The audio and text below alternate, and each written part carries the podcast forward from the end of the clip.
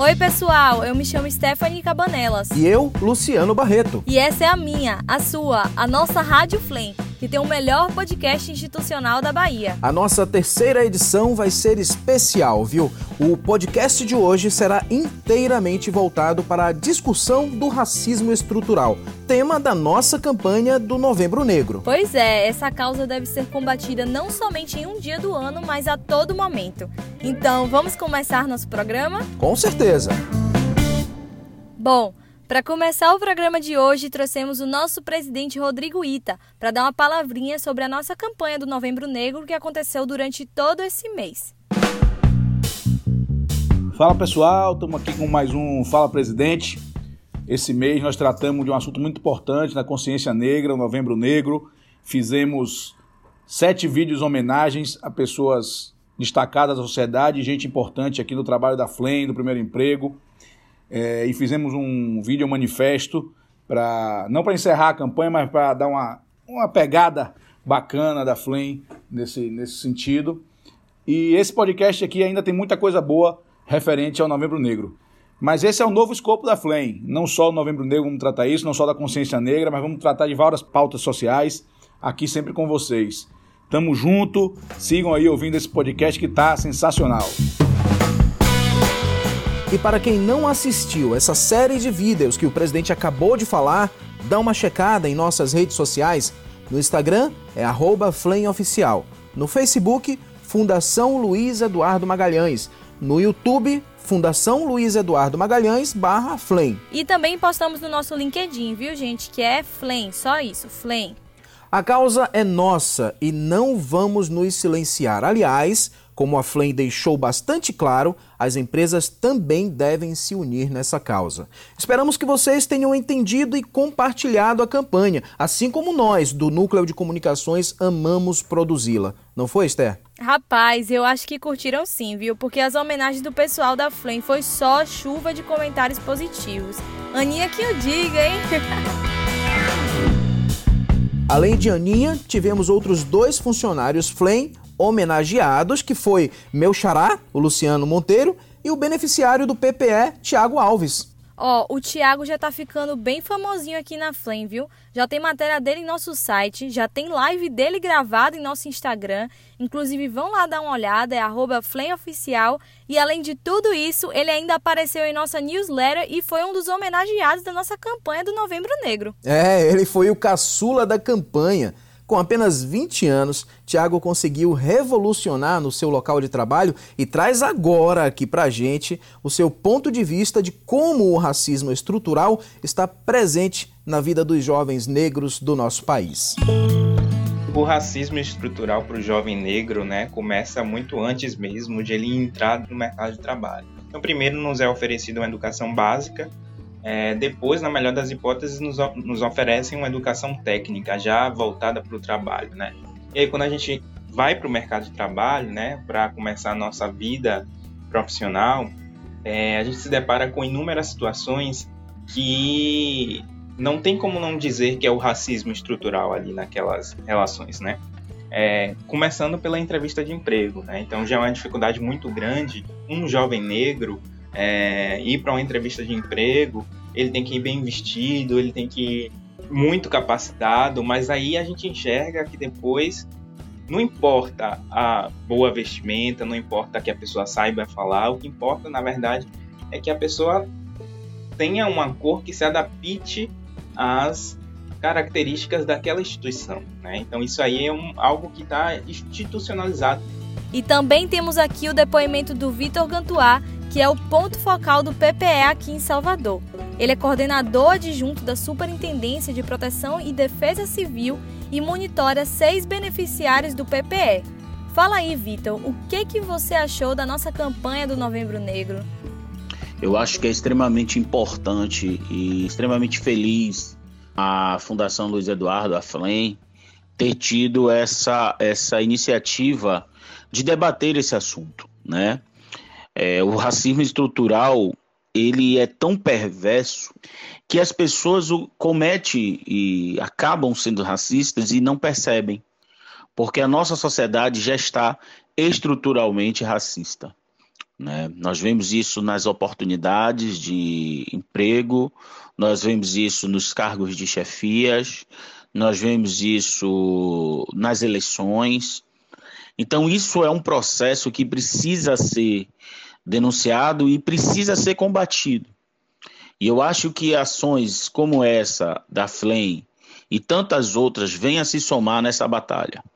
Nós precisamos acabar com o racismo estrutural, escancarar esse racismo que existe, em busca de transformar as pessoas, transformar aquelas que simplesmente só repetem CPCB, fazer com que elas se desconstruam desse racismo estrutural em que ela também é vítima e que todos se tornem é, antirracista. E as pessoas precisam se tornar antirracistas para que a gente possa acabar com essas duas chagas em nossa sociedade, que é o racismo e o machismo. Então, para nós é muito bem-vinda a campanha da FLEM, a quem eu parabenizo na pessoa do seu presidente, Rodrigo Ita, e a todos que bolaram essa campanha muito interessante. Valeu, Vitor! Realmente é preciso, é necessário, é urgente ser antirracista. Bom, começamos muito bem esse nosso terceiro podcast, não foi, Esther? Com certeza. Já que acabamos de falar de PPE, Programa Primeiro Emprego, o que lembra a juventude, então vamos continuar falando de jovens. Temos um convidado especial que combate o racismo estrutural nas periferias, não é? Ele é o criador do projeto Chamada Solidária, um dos projetos do Mídia Periférica que atua há 10 anos dentro das comunidades, ajudando e auxiliando no desenvolvimento social dessas comunidades. Seja bem-vindo, Anderson Araújo. Mídia Periférica ele traz um pouco dessa narrativa que é de desmontar um pouco desse olhar, esse racismo estrutural que está enraizado na nossa sociedade. Então, mostrar o jovem negro como potencialidade e não como é, carência, como o jovem que é vagabundo, é marginal, é propício a, a não fazer nada, não produzir nada para a sociedade. Então, a nossa ideia, a ideia com nossos projetos é oportunizar, dar oportunidades, abrir espaços, abrir caminhos para que esses jovens possam é, sonhar, possam querer produzir, possam ensaiar é, suas ideias.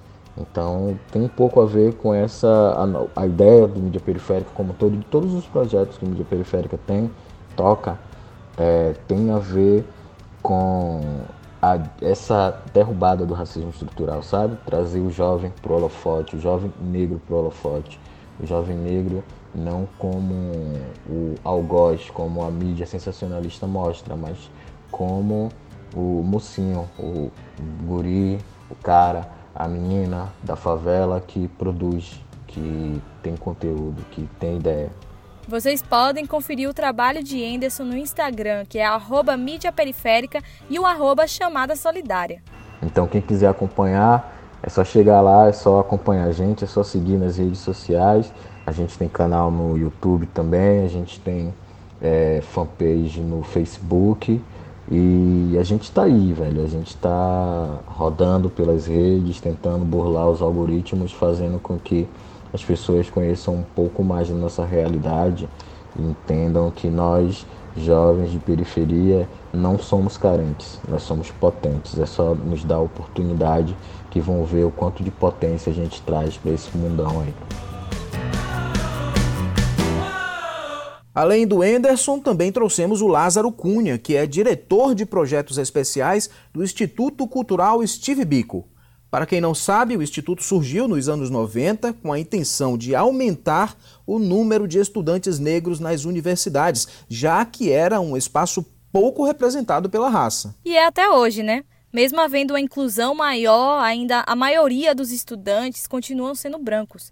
De acordo com o IBGE, em 2017, cerca de 9% dos graduandos brasileiros são negros, enquanto 22% são brancos. É lamentável, viu? Vamos ouvir o que o Lázaro tem para falar sobre essa, essa iniciativa, né, que vem fazendo um trabalho bacana há quase 30 anos.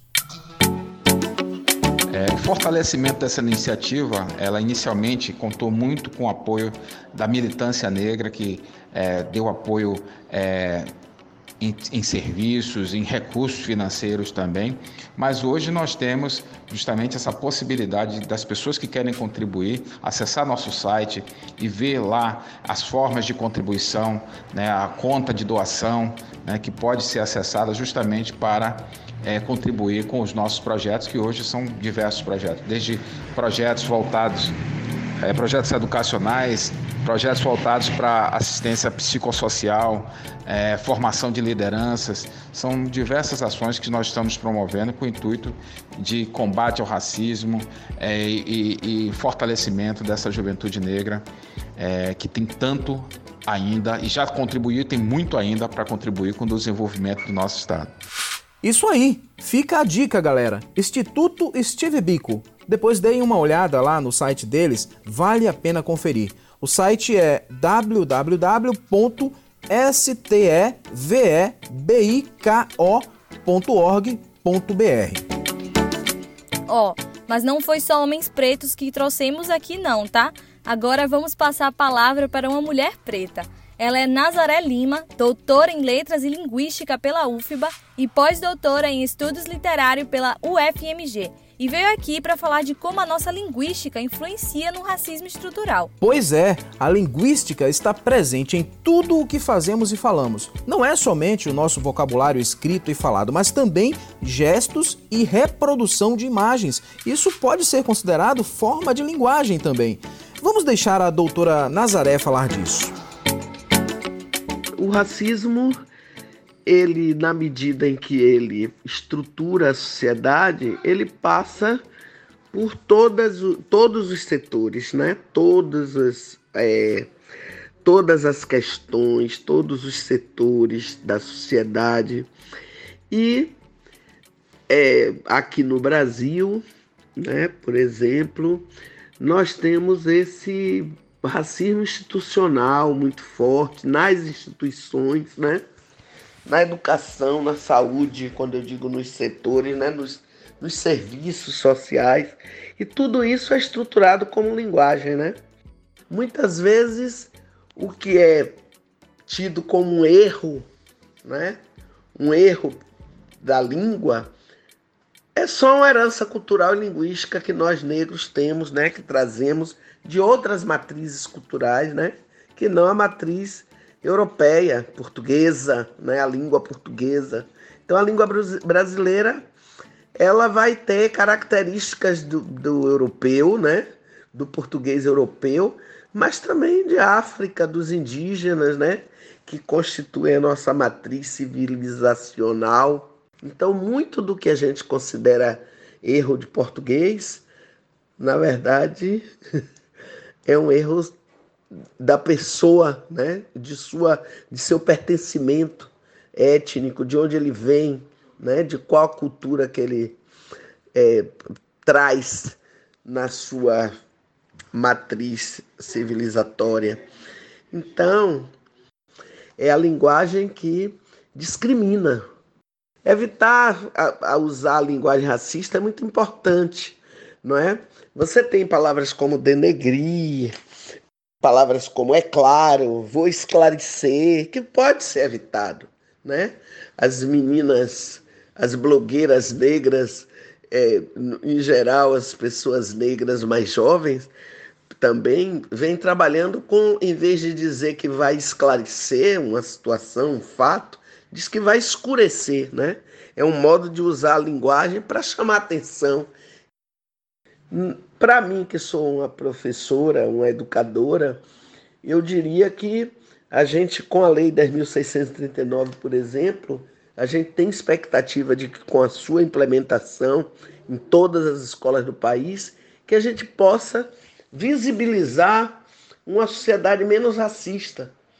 E a sociedade sendo menos racista, a linguagem vai ser menos racista também. Com certeza, que grande aula recebemos agora, hein? Tá vendo, pessoal? É a Flame trazendo conteúdo de qualidade para vocês. E em falar de conteúdo de qualidade, venho aqui reiterar que nossas redes sociais estão a todo vapor. Tá cheio de conteúdo para conferir lá. Então vou falar aqui de novo. Segue a gente no Instagram e Twitter, que é o arroba Oficial, no Facebook, que é Fundação Luiz Eduardo Magalhães, no YouTube, que é Luiz Eduardo Magalhães Flame, e no LinkedIn, que está escrito apenas como Flame. Isso aí, mas a gente não tem só convidado externo hoje não, né? No meu roteiro aqui, ó, é, diz que a gente tem funcionários da FLEM que são pretos e pardos e também lutam contra o racismo estrutural, não é, Sim, Esther? como é o caso do Sidney, que é PCD e trouxe algumas curiosidades e dados sobre o percentual de PCDs negros em nosso país. Fala, Sidney! Fala, pessoal! Tudo bem com vocês? Vamos a mais uma curiosidade e informação sobre o mundo das pessoas com deficiência. Vamos falar de esportes. Você sabia que o esporte adaptado existe há quase 100 anos? Pois é, inicialmente eram praticados e adaptados somente para surdos, posteriormente para cegos, e só depois da Segunda Guerra Mundial, em 1945, com o retorno de soldados mutilados, o esporte começou a ser adaptado para pessoas com deficiência física. No Brasil, somente a partir da década de 60 começamos a ter esportes adaptados. Além de benefícios à saúde física e mental, o esporte promove inclusão e convívio social. Então chame seu amigo que tem alguma deficiência e vão praticar algum esporte. Abraço a todos e até a próxima. Disse tudo e disse bonito, viu? É isso aí mesmo. Somos um país tão plural e misto, com a diversidade imensa de culturas e raças que nos compõem de uma forma única. Com certeza, Esther. E são ótimas as dicas do Sidney, né? E vamos agora de perfil do colaborador? Vamos, vamos sim. Olha, você que nos acompanha já sabe que esse quadro é voltado para mostrar nossos artistas, entre aspas, né? Aqui da Flame. Já revelamos aqui cantores, atores e agora vamos revelar um dançarino. Detalhe, todos eles são pretos ou pardos, viu? Isso, Esther. Então vamos ao nosso artista da vez. Olá, ouvintes da Rádio Flame. Eu sou o Juca Santos, sou coordenador do programa Primeiro Emprego aí na Fundação Luiz Eduardo Magalhães, mas hoje eu vim falar sobre um hobby que eu tenho que eu gosto muito. Eu sempre fui muito ligado às artes, sempre gostei de cinema, de teatro, né? Sempre gostei das artes visuais, mas dentro do universo das artes, uma delas sempre me chamou a atenção, e é a dança. Eu sempre achei lindo como os bailarinos se comportam no palco, como eles conseguem transformar e transmitir emoções, passar sentimentos e contar uma história através do seu corpo. E aí, em 2014, né, eu assistindo a minha irmã, que na época dançava na Fundação Cultural do Estado da Bahia, eu achei lindo a apresentação deles e resolvi no ano seguinte, né, em 2015, começar a dançar, me aventurar por essa por esse caminho da dança. E o que começou como um simples hobby foi ganhando cada vez mais importância na minha vida. Ao longo dos últimos cinco anos, eu fui fortalecendo minha trajetória na dança, dançando cada vez mais, conhecendo cada vez mais técnicas, fazendo cursos, workshops, com professores locais e professores internacionais para melhorar a técnica de dança. Mas para além disso, fui me envolvendo em trabalhos junto com a Fundação Cultural do Estado. E aí hoje eu faço parte da, da quadrilha junina da FUNSEB, que é uma quadrilha formada né, por várias pessoas que gostam das danças juninas, que gostam da quadrilha, que gostam do São João, e a gente fortalece esse movimento de quadrilheiros na Bahia. Além da, da, da quadrilha junina da FUNSEB, eu continuo dançando nos grupos de dança afro-brasileira da própria Fundação Cultural. E aí todos os anos a gente monta uma coreografia de dança afro-brasileira que, re, que resgate as tradições culturais, folclóricas e também fortaleça a cultura afro-brasileira. Então, é, dançar para mim significa vida. Que legal! De verdade, quando eu escuto esses depoimentos, eu fico super inspirada, porque eu amo esse potencial de se comunicar pela arte. Aí chega a dar até uma vontade de entrar em alguma aula de teatro, música ou dança com essa galera daqui, viu? Olha, então se você ama expressões artísticas, vai querer passar logo para o próximo quadro, que é Agenda Cultural, né? Ai, por favor, vamos logo. Vamos lá, vamos lá. Bom, Para a gente fechar o mês da consciência negra em alto nível, o Teatro Castro Alves irá exibir no seu canal do YouTube neste domingo 29, às 11 horas da manhã, um dos nomes mais ilustres da representação da música afro-baiana, o Letieres Leite e Orquestra Rumples. O concerto é uma gravação da apresentação que o grupo fez em 2015 na Filadélfia, em sua primeira turnê nos Estados Unidos. O grupo, que usa muita percussão, tem entre as referências histórico-musicais a herança percussiva do Ileaê, o Olodum, os sambas do Recôncavo e o culto sagrado do Candomblé. Pois é, galera, é o povo negro levando um pouco da nossa cultura para o exterior. Então não deixem de contemplar esse grupo maravilhoso lá no YouTube do TCA. Se não puder assistir no domingo, o concerto fica disponível no canal deles até o dia 20 de dezembro. E como vocês sabem, quando chegamos nessa parte, é hora de dar tchau. É hora de dar tchau. É hora de dar tchau. É Sim, pessoal, mas antes de dar tchau, quero deixar um recadinho aqui para vocês. O assunto que tratamos no podcast de hoje é realmente muito importante e eu queria pedir a colaboração de todos nessa causa. Toda vez que você presenciar algum ato de violência física, verbal, virtual ou qualquer que seja contra a raça negra, existem meios de se fazerem denúncias. E eu já tenho todos os números anotados aqui, Stephanie. É o Disque 100 e o 71 3117 7448. Anotou? 3117 7448 e o Disque 100. Agora ficamos por aqui e esperamos todos vocês daqui a 15 dias na nossa próxima edição de podcast. Um grande abraço. Um beijo, galera, e até a próxima!